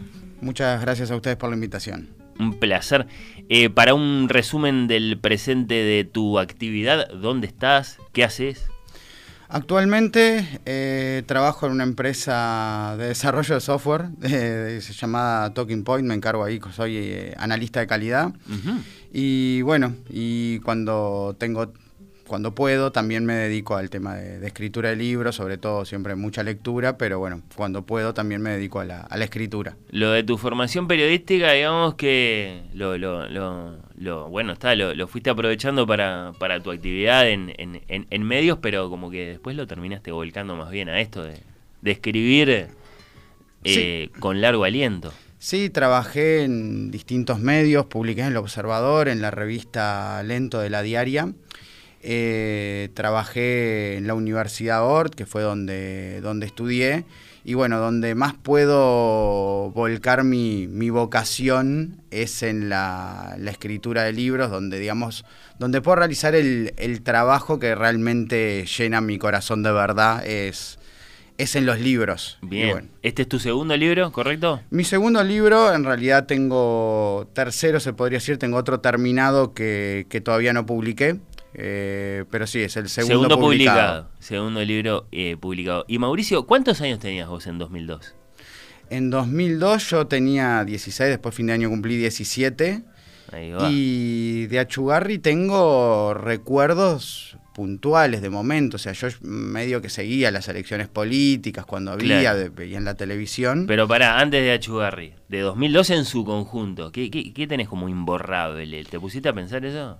Sí, me acuerdo de la sensación, se venía hablando de antes de crisis, que estamos en crisis, pero después me, recuerdo esa sensación de como el agobio, la cuestión esa de- del estallido social, no tanto de hechos puntuales, sino de la sensación en el país, de familiares, de amigos que perdían los trabajos, del tema de los bancos, los bancos fundidos, los bancos que se cerraban, esa incertidumbre social, me acuerdo de los saqueos, me acuerdo que cuando se corrió el rumor aquel de, de la supuesta horda que venía, yo no me enteré y esa noche me junté con unos amigos, íbamos por la calle y estaba desierto. Me acuerdo más que nada, tengo, si bien me acuerdo de algunos hechos, sobre todo de sensaciones que se vivían en ese tiempo. Sensaciones propiciadas por hechos o por noticias de hechos que a veces había que, que confirmar o que, o que, bueno, que, digamos, este, entrañaban historias como la de los saqueos, sí. claro, la, la- atmósfera, que era la atmósfera que se vivía en el país en ese tiempo. E- Esa, esa incertidumbre de lo que iba a pasar. No recuerdo después todo el tema de la negociación, de cómo fue que se hizo para salir. eh, Después lo fui estudiando después eso. Claro. Pero en el momento no era tan eh, no tenía tan presente los hechos puntuales de lo que estaba pasando, pero sí el ambiente que se vivía. el ambiente, la sensación, la atmósfera y el primer encuentro fuerte, digamos, con la figura de, de Alejandro Achugarri, ¿cuándo se produce? ¿Lo tenés claro? Como para ubicar ahí, viste, la, la chispa de lo que después va a ser tu, proyecto biográfico. Sí, yo no lo había sentido nombrar, digo, yo seguía a veces la- las elecciones y un poco a cuando, cuando veía los noticieros algo de la política y no, no, no conocía a Chugarri. Y lo sentí nombrar la primera vez cuando asume como ministro, asume a Chugarri no sabía quién era. Y me acuerdo de la primera vez que lo vi en un, por televisión que Plena pasaba y crisis, saludaba. sale Plena vención, crisis, aparece Achugarri. cae vención por el, el Partido Nacional, que era el socio de la coalición, en ese momento el socio minoritario, le quita el apoyo, asume a, eh, asume a Chugarri con, con mucha, después me enteré, con mucha resistencia, por justamente porque no por se no ser un sabía- hombre de la economía, por empezar. por no, ser un hombre de economía, por una situación personal muy difícil el de la, de la que él venía, o sea, él acababa de perder a su esposa hacía dos años y porque era un fierro, un fierro caliente agarrar la economía en ese momento. O sea, si bien hoy salió bien, en el momento las grandes chances era que saliera todo mal, o sea, no, Uruguay no estaba consiguiendo los préstamos que le podían permitir salir adelante, se temía un estallido social como, como el de Argentina, o sea, era muy difícil asumir. Y bueno, ahí Valle prácticamente lo amenaza que si él no asume, él va a tener que que si Achugarri no asume, Valle va a tener que renunciar. Y bueno, ahí logró que, que Achugarri asumiera después de mucha presión de, de varios, de Sanguinetti y de todas las personas que estaban reunidas con él. Era el hombre a ese punto, te dice tu, tu investigación, al punto de que si él no asumía, eh, no, no solo no había otro candidato claro a asumir es- ese- ese- ese- esa responsabilidad, sino que se, se- se caía toda la estructura de ese gobierno. Ya se veía venir, según me han dicho desde antes, que él iba a terminar como ministro de Economía. Y se decía que Valle no tenía otro, sino era Bención. Al otro que tenía, que podía, que entendía la economía, que tenía el liderazgo para liderar la economía era Chugarri. Eh, y Valle en ese momento, después que, pierde, después que pierde a su ministro de Economía, que era un buen economista, pero que no tenía la habilidad política de Achugarri, no tenía las relaciones de confianza con la, con la oposición. y La con los capacidad la conciliadora. no tenía el carisma para eso. comunicarse con la gente. Quien tenía era Achugarri, y no había otro, y estaban a minutos de que abrieran los bancos. Después iban a tener que abrir los bancos sin ministro en una situación de corrida bancaria, lo que iba a aumentar incluso más la incertidumbre. Y lo que quedaba era que Achugarri asumiera, lo presionaron durante horas, le venían ofreciendo el cargo desde antes, y bueno, lo logró Valle simplemente con diciéndole, si usted no asume yo tengo que renunciar.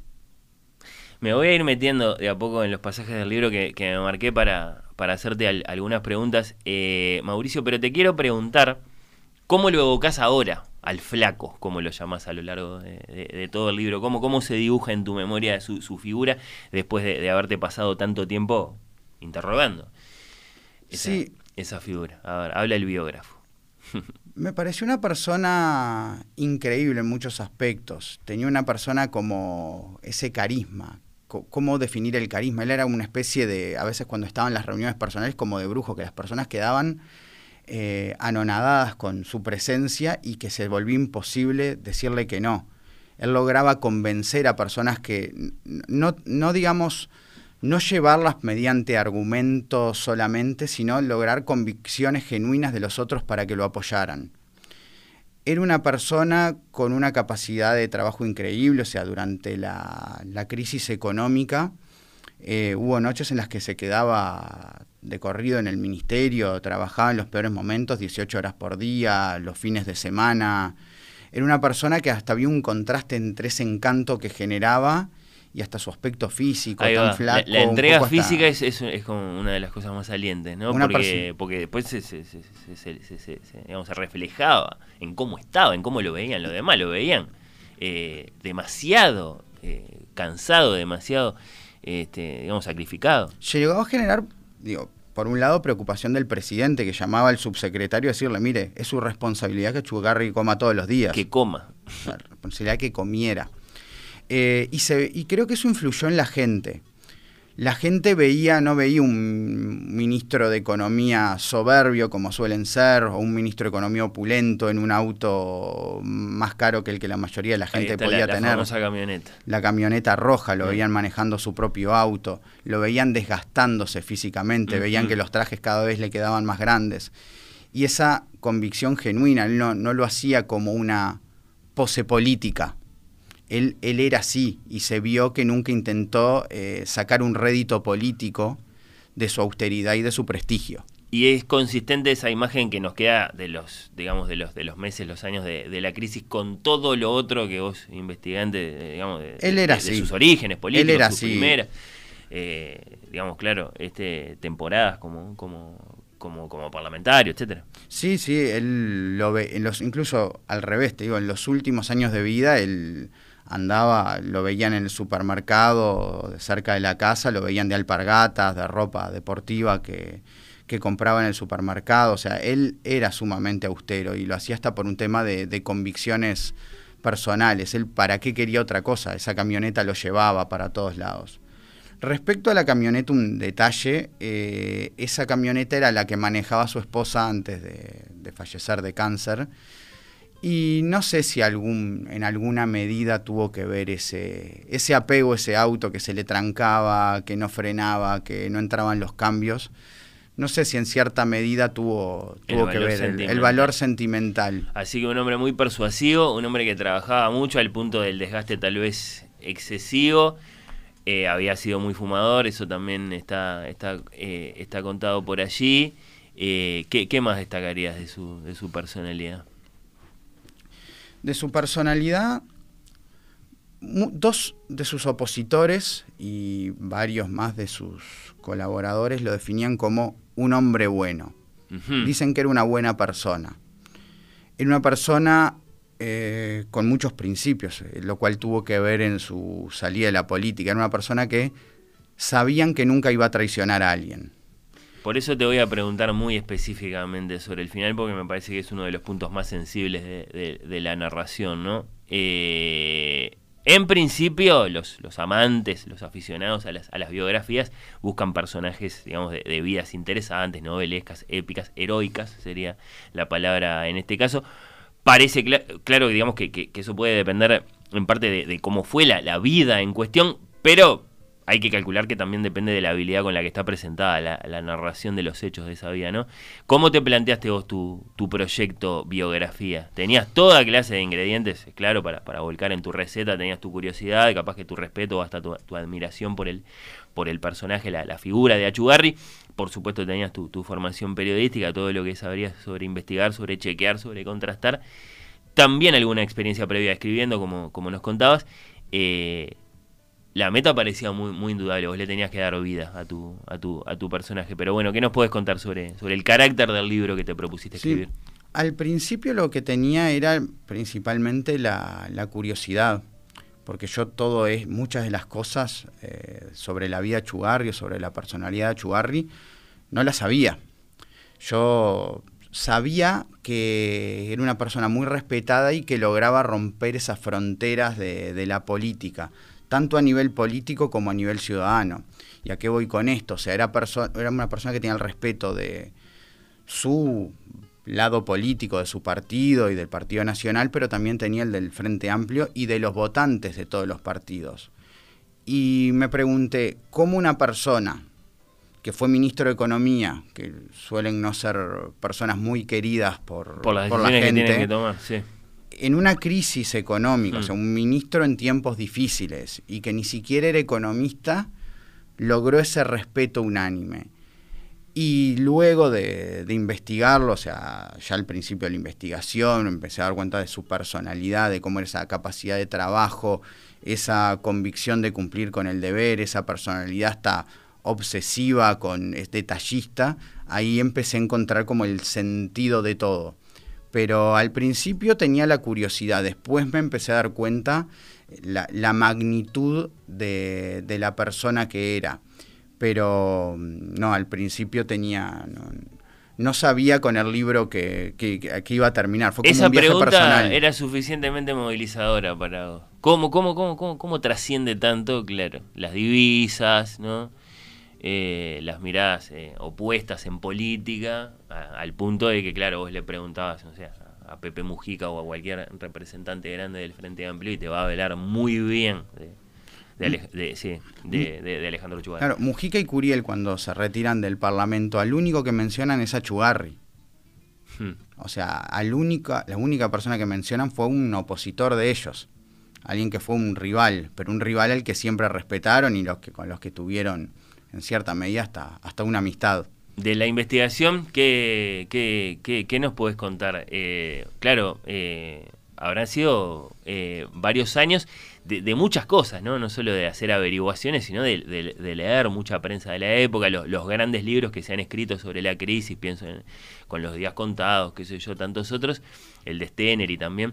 Y después entrevistar, por supuesto, hacer, hacer muchas entrevistas, ¿no? Sí, fueron más de 60 entrevistas. Eh, fueron ta, todos los libros que, que encontré sobre la crisis. Eh, ¿Son muchos? Eh, no son tantos. No son tantos, ¿no? son tantos. Hay, están los, los dos que tú mencionaste, hay uno de Luis Porto, hay otro de, de un periodista, creo Carlos Lupi, eh, alguno más, el de Vención, hay, hay varios, no son tantos. Pero a mí lo que me llamó la atención es que después de leer todos esos libros, una pregunta que yo me hacía es, todavía no se sabía qué es lo que hizo Chugarri. Porque cuando alguien habla de Chugarri, hablan de que fue un buen negociador, pero ¿por qué es reconocido por la gente como, como el salvador de la crisis? ¿Qué fue lo que hizo? ¿Qué fue lo que negoció? ¿Te ¿Cómo logró ese respeto unánime? Faltaba indagar eh, en esos detalles, en esos pormenores. Exacto, o sea, la primera etapa era la curiosidad. En una segunda etapa descubrí que no había eh, un testimonio de lo que había hecho él durante la crisis y lo que había hecho un ministro de Economía en tiempos de crisis, que logra salir tan bien parado como salió él, creo que merecía ser contado. Y en la última etapa de- del proceso de investigación, quise hacer un poco de memoria, o sea, eh, memoria de, lo que había sido su, su trayectoria política, o sea, que quedara un recuerdo de lo que él había hecho. Y con esa curiosidad, con esas preguntas, fuiste a entrevistarte con autoridades políticas, eh, correligionarias o, bueno, eh, opositoras, yo qué sé, testigos implicados de la crisis, por así decirlo, líderes sindicales, por supuesto familiares, amigos, y, y fuiste construyendo esa respuesta que buscabas. Sí, las preguntas fueron cambiando a medida que estaban en estas distintas etapas. Al principio eran preguntas más generales, o sea, cómo era, cómo era negociar con él, cómo eran las reuniones con él, y después puntualmente hablando con colaboradores, cómo era un día de él, qué es lo que hace un ministro de Economía. Sabemos que los ministros son personas ocupadas, pero no sabemos qué es lo que hacen eh, realmente, cómo es un día de ellos, a qué hora llegan, ¿Qué lo- información piden? qué información Sí, piden, sí, sí. eh, qué es lo que los estresa, cómo, eh, qué reuniones tienen, cómo manejan el trato con lo- las reuniones con los opositores, o sea, construir todo eso y por último descubrir, entender cuál fue el legado de él, el legado político y personal. Eh, ¿Fue sencillo ir en busca de, de estos entrevistados? Decís que son eh, 60, más de 60. ¿Se te complicó con alguno? Con las personas de mayor visibilidad fue relativamente sencillo. Te dijeron que sí, no había Dijeron problema. que sí, algunos demoraron un poco más en, en darme la entrevista, pero, pero con paciencia se pudo, no, no, no hubo mayor... Sos un periodista joven, imagino que te tenías que presentar de un cierto modo para que, bueno, está, te, te, digamos, te, te tomaran este, muy, muy, muy, muy en serio como, como correspondía. Estoy escribiendo una biografía sobre Achugarri.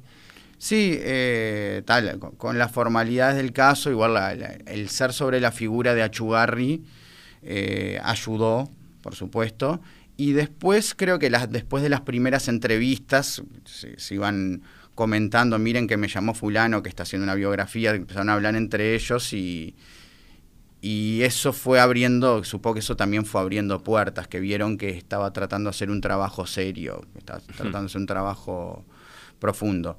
Sí hubo personas cercanas a él que en cierta medida tuvieron alguna mínima resistencia porque decían que a él nunca le hubiese gustado eh, tener que se escribiera un libro sobre él, por su perfil bajo, por su tendencia a evitar el protagonismo, lo cual es verdad, pero creo que es más importante, más que su propia voluntad, que quedar un legado de lo que había hecho, No, un en, legado al país. en vida era inimaginable este libro. Le dijeron de, de escribirlo y no, nunca quiso.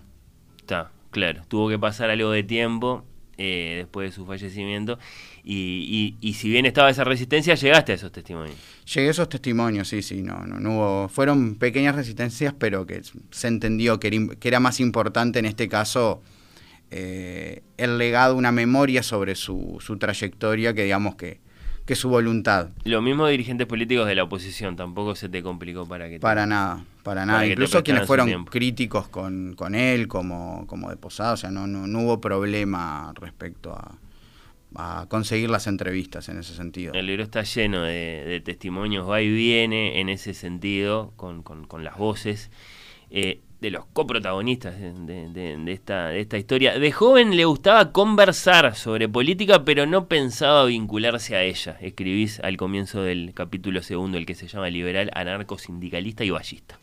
Capaz que había una clave ahí en ese, en ese vaivén, en ese que sí que no, una especie como de, no sé, moderación de fondo. Le gustaba hablar, pero no- él no pensaba que se iba Sí, uno a vincular activamente, digamos, a la política. Sí, es difícil. Él ya era una persona, ya era un gran lector, ya era una persona que, que se involucraba, o sea, que con tendencia a involucrarte. Él tenía la, la cuestión esa, yo creo que él tenía el gen del héroe, ese gen de sacrificarse por los demás, incluso en su, en su vida ya desde niño. Era una persona que a veces mediaba entre los hermanos y sus padres. Hmm. Pero creo que él se fue descubriendo en esa etapa. Él era una persona con las lecturas, que le gustaba, muy curioso, que le gustaba conversar, y con el tiempo y también luego de escuchar a Valle, luego de en los tiempos que se venían venir, que ya se venía a venir un gobierno autoritario, él fue descubriendo esa vocación por la política y creo que su padre, según cuenta él, según me cuenta uno de sus hermanos, él ya les veía la vocación a los hijos, como, y como que los apoyaba a que se acercaran a, a lo que eran las propias vocaciones, como, Todas del mismo modo que a Pablo ¿no? el, el arte. Claro, Pablo artista y Marcos es psiquiatra. Sí. Eh, todas muy distintas. Y bueno, está, y Achugarri eh, y Alejandro, eh, dirigente político. Y todos en común la creatividad. El, el arte era algo muy, muy presente en la vida familiar de ellos. El padre, vos narrás acá, había sido alumno de- del propio Torres García. Sí, sí, el padre ya también tenía la vocación por el arte y la madre escribía y escribía muy bien. Y todos lograron aplicar a disciplinas eh, tan distintas, aplicar la creatividad, darle un- una mirada hasta en cierta medida artística. Y lo que hizo Chugarri en 2002, Hmm. yo se pensaba, terminó siendo una especie de obra de arte política, porque lograr salir como salió él, lograr las salidas y lograr las cosas que logró en una crisis económica tan dura en la que la gente sufrió tanto y lograr ese reconocimiento, hay algo que va más allá del rol político puro. Ese tejido de acuerdos es una especie de cuadro, decís vos. en cierta medida, sí. Antes de llegar a los capítulos de la crisis, eh, narrás que Achugarri, que después va a ser la figura más importante del Partido Colorado en toda esa gestión, eh, en 1999 también fue importante antes de las elecciones. Esto no sé cuánta gente lo, lo- lo sabe, lo tiene presente, lo, capaz que lo leyó alguna vez por ahí, pero no sé qué tan, qué tan, qué tan conocido es. O sea, de cara al, a, a aquel primer balotaje, el, el- el de 1999, parece que fue importante en la campaña. En Eso la campaña, tiene que haber sido un descubrimiento para vos, imagino. Para mí fue un descubrimiento, sí. Eh, el- la, la campaña del balotaje empieza con ventaja de Vázquez sobre Valle.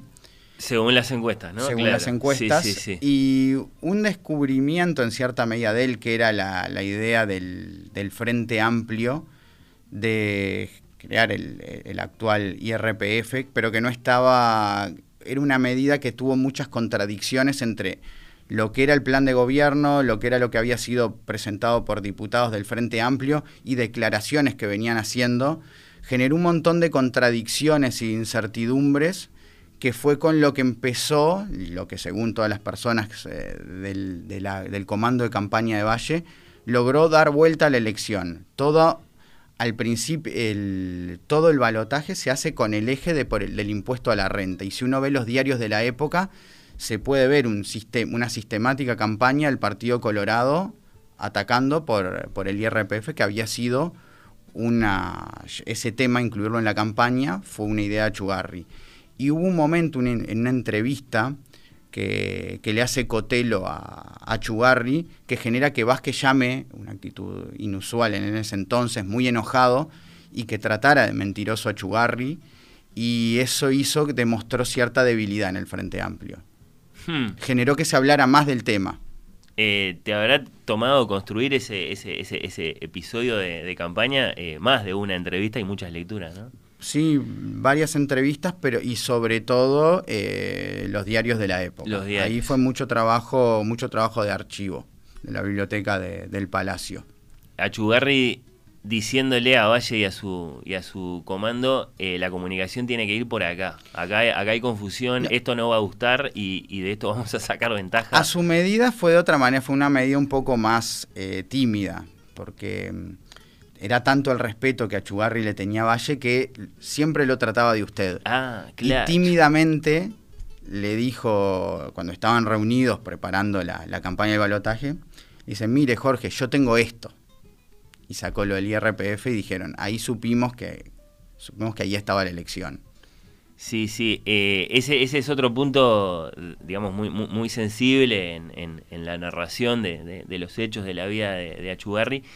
Esa, ese, ese respeto eh, hacia, hacia Jorge Valle, bueno, eh, en ese punto, en el punto eh, en el que se centra el libro, el, el- el 2002, el, el presidente de la República, que casi no le permitía ser del todo franco, por lo menos decirle todo lo que pensaba. Así, así lo presentás vos, ¿no? A, a- a ese punto llegaba Sí. ese respeto. Me dicen que políticamente a veces le, le costaba ser del todo frontal con Valle, además de que Valle era una persona a la cual no le gustaba que fueran del todo frontales con él, se ha peleado con mucha gente, cercanos, con opositores. Sí lo cuestionaba mucho y discutían, y, y hay hasta anécdotas de que terminaron los dos a los gritos en un auto, cuando discutían más, digamos, de, de filosofía y de teoría política, digamos. Generalidades. Pero en el día a día de la política dicen que sí, que era tanto el respeto y la admiración que le tenía, Que capaz y que el se guarda- cariño, sí, que que, se le guardaba alguna costaba cosa. ser un poco del todo frontal. Por otro lado, cuando después de la crisis eh, finalmente Achugarri eh, renuncia al, al Ministerio de Economía, venimos a saber que tal vez de ser por él hubiera renunciado antes. Sí. Y, y que si no lo hizo fue por la forma en que el presidente le hizo saber lo que significaba Sí, contar hay- con él. Eh, varias veces eh, se quiso ir. Él nunca estuvo del todo cómodo en el Ministerio de, de Economía, como sí había estado cómodo cuando fue subsecretario de Transporte o diputado y senador. y nunca logró salir de esa vorágine de trabajo. O sea, llegó un momento en el cual lo- sus colaboradores casi que se le revelaron y dijeron, no, para cortarla con las llamadas a las 3 de la madrugada, con las reuniones todos los fines de semana, o sea, porque él no podía salir de eso, de, de- él- la responsabilidad que tenía y su sensibilidad social generaban, generaban eso en él.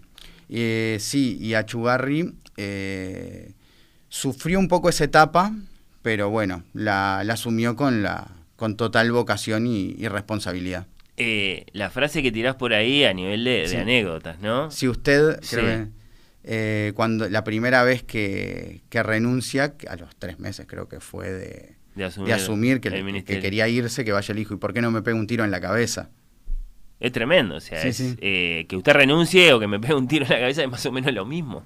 Eh, o sea, el, el respeto temeroso ese era, era mutuo entonces, de alguna forma. ¿no? en cierta medida. Después no está del todo, no, no hubo un motivo claro y contundente que sobre por qué se termina yendo en ese momento. Hay como distintas versiones de por qué se fue. Sí hay, como si hay un motivo por el cual se termina yendo de la política. Sí, claro, claro, claro. Eh, vamos, vamos llegando. Eh, la, la pregunta por Achugarri y el, y el 2002 tal vez no va tanto por el lado del héroe improbable, ¿no? No era economista, etcétera. Sino por el lado de, bueno, eh, de eso que ahora todos recordamos y aceptamos, ¿no? Se hundía el barco, venció no era el capitán, apareció Achugarri, llegamos eh, a buen puerto. ¿Qué decimos después de indagar bien los hechos, no? ¿Qué tan así es que Achugarri fue el héroe de la crisis? Vos te haces esa pregunta. Exactamente. Yo considero, a ver, nunca es una persona sola. Nunca es una persona sola la que puede salvar a un país. Pero sí fue la piedra angular que permitió la salida de la crisis. ¿Por qué? Porque él generó el espacio político para aplicar las soluciones técnicas. Por un lado eso, o sea, y lo que él hizo, el generar ese espacio político, las relaciones que tenía con la oposición, las relaciones que tenía con distintos actores sindicales, hizo que lo que él hiciera no lo podía hacer nadie más. Esa unión. Esa negociación, esa unión, de- ese vínculo con de la voluntades ciudadanía. en principio tan antagónicas. Exactamente, lo Hmm. que él hizo no lo podía hacer nadie más, si bien hubo muchas personas que colaboraron. Y después hubo muchas políticas, políticas sociales, aumentar la, la alimentación en lo- las escuelas públicas y en el INAME de aquel momento, aumentar las asignaciones familiares, eh, realizar planes de trabajo, regularizar la contratación de auxiliares de servicio en escuelas, que generaron en la ciudadanía que supieran que, hubiera que había un ministro con sensibilidad social hacia la gente. Y todo eso la gente lo entendió, veían que era un ministro que se preocupaba, que no era un ministro de Economía soberbio que les decía, tienen que estar conformes, estamos haciendo lo que podemos. No, era una persona que se preocupó realmente por las necesidades y se, eso se valoró y generó un buen clima social. Bien, bien. Eh, para esta te tengo que pedir un poco de, de paciencia por, por mi ingenuidad, eh, supongo. Este es un programa sobre libros, eh, en un sentido más, más, más, más literario que, que político, pero bueno, acá hay una biografía, un personaje muy importante, por supuesto que sentimos curiosidad. Me gustaría preguntarte por los capítulos que dedicas a, a- a su tan discutida negativa a liderar al Partido Colorado, a aprovechar esa buena gestión que vos presentás a lo largo de muchos capítulos para hacer luego una buena campaña, ¿no? Ser el, el candidato del, del partido en las elecciones de, de 2004. Eso que Achugarri no hizo, ¿no? El titular es bastante contundente. En su gestión de la crisis, Achugarri les aseguró a todos sus interlocutores políticos, muy especialmente a los de la oposición, que podían confiar en él, que él no se iba a lanzar a nada, ¿no? Él mismo, vos contás, consideraba que si no existía ese, compromiso, esa, aproximación, sus pedidos, su búsqueda de confianza, su búsqueda de acuerdos, bueno, entonces todo eso no era creíble. Ahora, si esto es así, ¿no? Este es el, análisis que te pedimos de alguna forma. No solo es un eco muy expresivo de la ética política de Achugarri, ¿no? Su- eh, el carácter de su compromiso, sino es un eco de cómo todo en política, aún en tiempos de crisis, es cálculo. Si como todo en política es disputas por espacios de poder, todo en política es intereses electorales presentes o futuros ahí que ya se, que ya se sienten y ya están en juego, ¿no? Es decir, si esto es así, tenemos que aceptar que para algunos dirigentes, si Achugarri estaba haciendo una buena gestión y después esa buena gestión le permitía levantar la mano para otra cosa más adelante, eh, no lo respaldaban. Eso es un poco lo que vos estás eh, narrando de alguna forma, porque entonces podían estar colaborando con un adversario. Eh, ¿cómo, analizas esa, digamos, la, narrativa de ese compromiso de Achugarri de no hacer carrera después de la crisis, esa especie de sacrificio de sí mismo eh, en favor de esa gestión que estaba haciendo? Sí, además de que coincido con, con esta lectura que haces, él hizo esa lectura. Él es el que ofrece, bueno, necesito el apoyo de ustedes y yo me comprometo a no ser el candidato. Él sabía que eso era así. Él sabía que estaba... Esa era la moneda que tenía que ofrecer. Claro, era su sacrificio personal. Por eso es el héroe. Es el que se sacrifica por otros. Es el que sacrificó en cierta medida su carrera política. Si bien él no tenía vocación presidencial, él no iba a querer ser presidente o candidato a presidente, él sabía que esa era la moneda corriente y que era lo que tenía que hacer. Y ese sacrificio terminaría, en cierta medida, costándole y generando su salida prematura de la política. Porque lo natural, después de, de su gestión en el ministerio, era que él fu- fuese candidato a presidente. Un Se lo dijeron personas muy importantes. Si, si esto te sale bien, esto que estás haciendo te sale bien, Se lo dijo, sí, la calle Herrera, o sea, si, si sale mal, te linchan en la plaza pública, si sale bien, sos presidente de la República. a ese punto. Está, es una hipérbole, pero significaba que Sabían podía lo- llegar a ser un buen candidato. Y sin duda era un buen candidato. Pero él estaba, él no, que él eh, por sus convicciones, él nunca iba a romper su, su promesa. Él era una persona de palabra. Una convicción de que esto, yo dije esto y no voy a, no voy a mentir, no voy a decir una cosa y después hacer otra. Y su partido lo quiere convencer de que sea candidato y él no acepta ser candidato principalmente por esto mismo. Y de- lo natural, si no era candidato, es que fuera cabeza de lista él. Más después de... El presidente llegó a tener una popularidad del 5%. O sea, si bien empezó a mejorar después... Se venía la peor elección en la historia del Partido Colorado. Sí, de la que todavía no, no ha podido recuperarse. Y en, en un principio iba a ser cabeza de lista, pero luego terminan ofreciéndole un tercer lugar después de Valle y Amaro. Y él entendió que ese era un castigo por no haber aceptado la presidencia. Y él, una persona de tantos principios, no, no toleró eso y terminó yéndose de la política. Las personas que- ¿Tenés claro lo que hubiera hecho él de forma, digamos, totalmente libre de ser, de ser por él él? le gustaba la idea de encabezar, de, de ser el, de encabezar la lista. Si bien no era una persona que tuviese una gran vanidad, después de lo que, después del prestigio que tenía, no iba a aceptar un, un tercer lugar. Y terminó diciendo el Vasco se va a la montaña y no volvió nunca más. Hmm. Siguió vinculado en cierta medida, pero no, no, vol- no volvió a vincularse directamente a la militancia. Hubiera aceptado otro desafío en las filas del partido, eh, desde un lugar de liderazgo, pero claro, interno, digamos. No, no, él cuando se fue no volvió. O sea, él, Y- y él ta, iba a ser el eh, cabeza a- de a- lista. a la- claro, exacto. Sí. Eso es lo que hubiera aceptado. Hubiera aceptado ser cabeza de lista, sí. En cierta medida creo que fue mejor que se retirara en ese momento, que fue algo que también que le aconsejó su hermano Marcos, que se retirara en su momento de esplendor, más vale que lo extrañaran.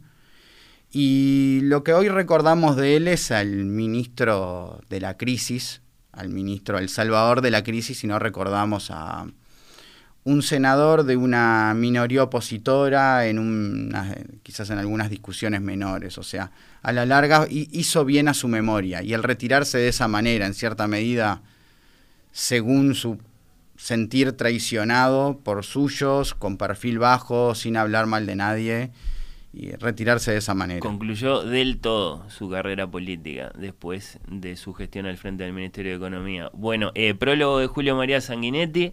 Después un, un breve ensayo, diríamos, casi más que un prólogo de Gerardo Caetano. Tu libro ha sido muy bien recibido. La familia, sobresalientemente el hijo de Achugarri, Gastón Achugarri.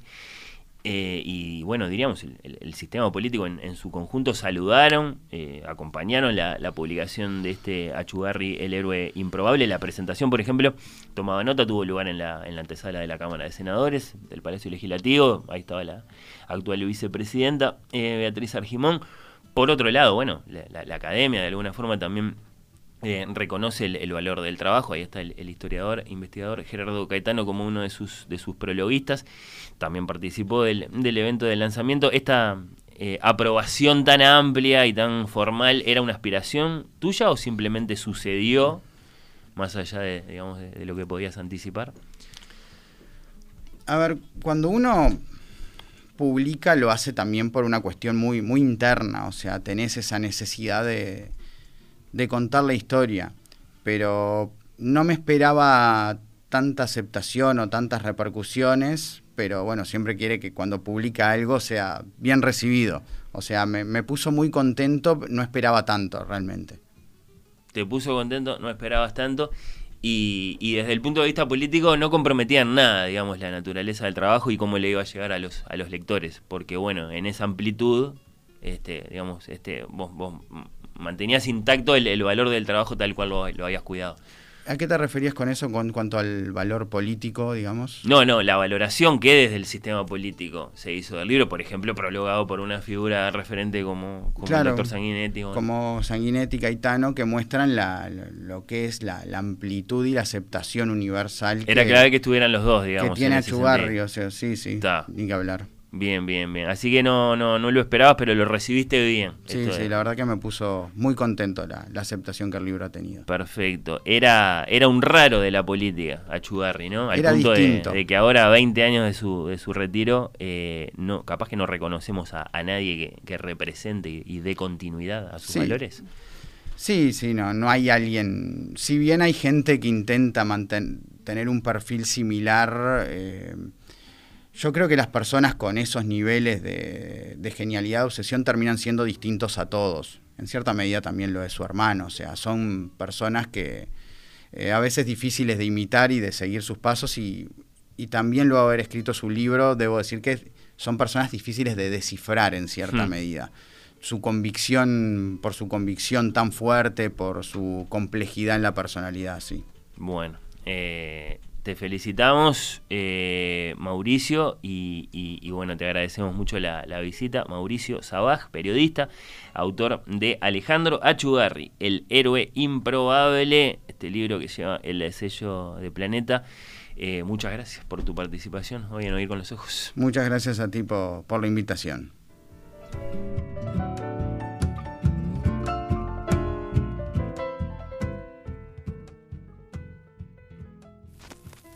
Oír con los ojos. Un programa bajo los efectos de la lectura. Oír con los ojos. Un programa bajo los efectos de la lectura.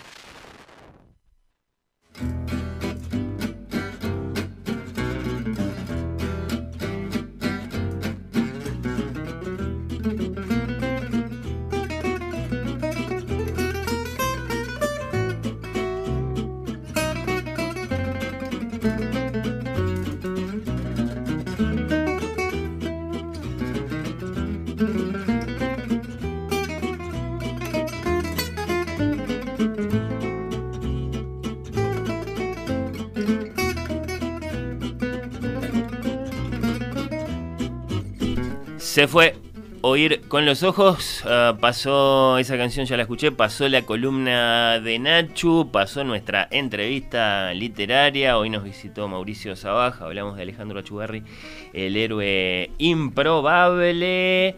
Y después, bueno, quedó eso otro, ese regalo que les hicimos. eh, a Soledad le gustó la dupla, oír con los ojos escaramuza. mm, se declara fan de ambos y nos manda un abrazo.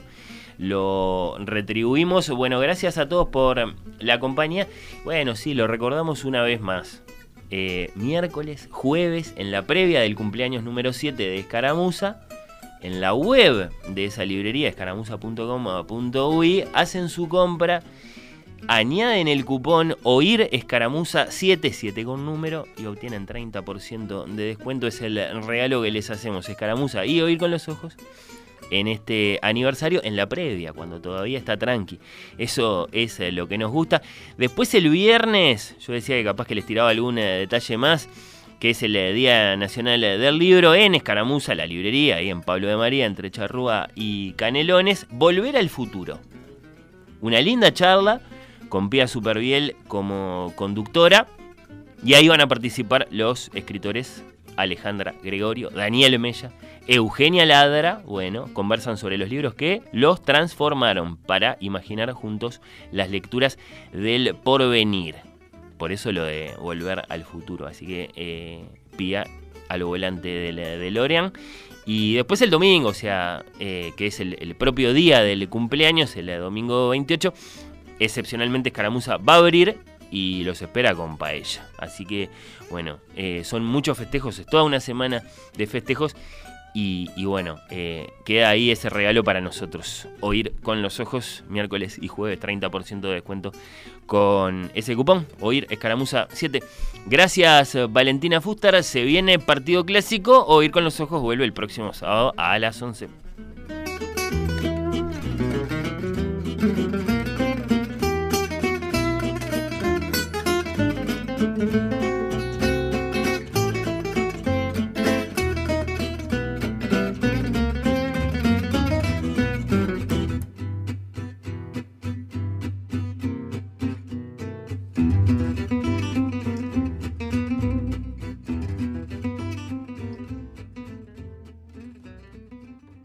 Oír con los ojos.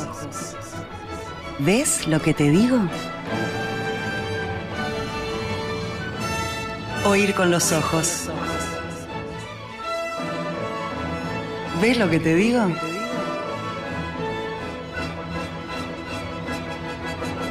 Oír con los ojos. ¿Ves lo que te digo?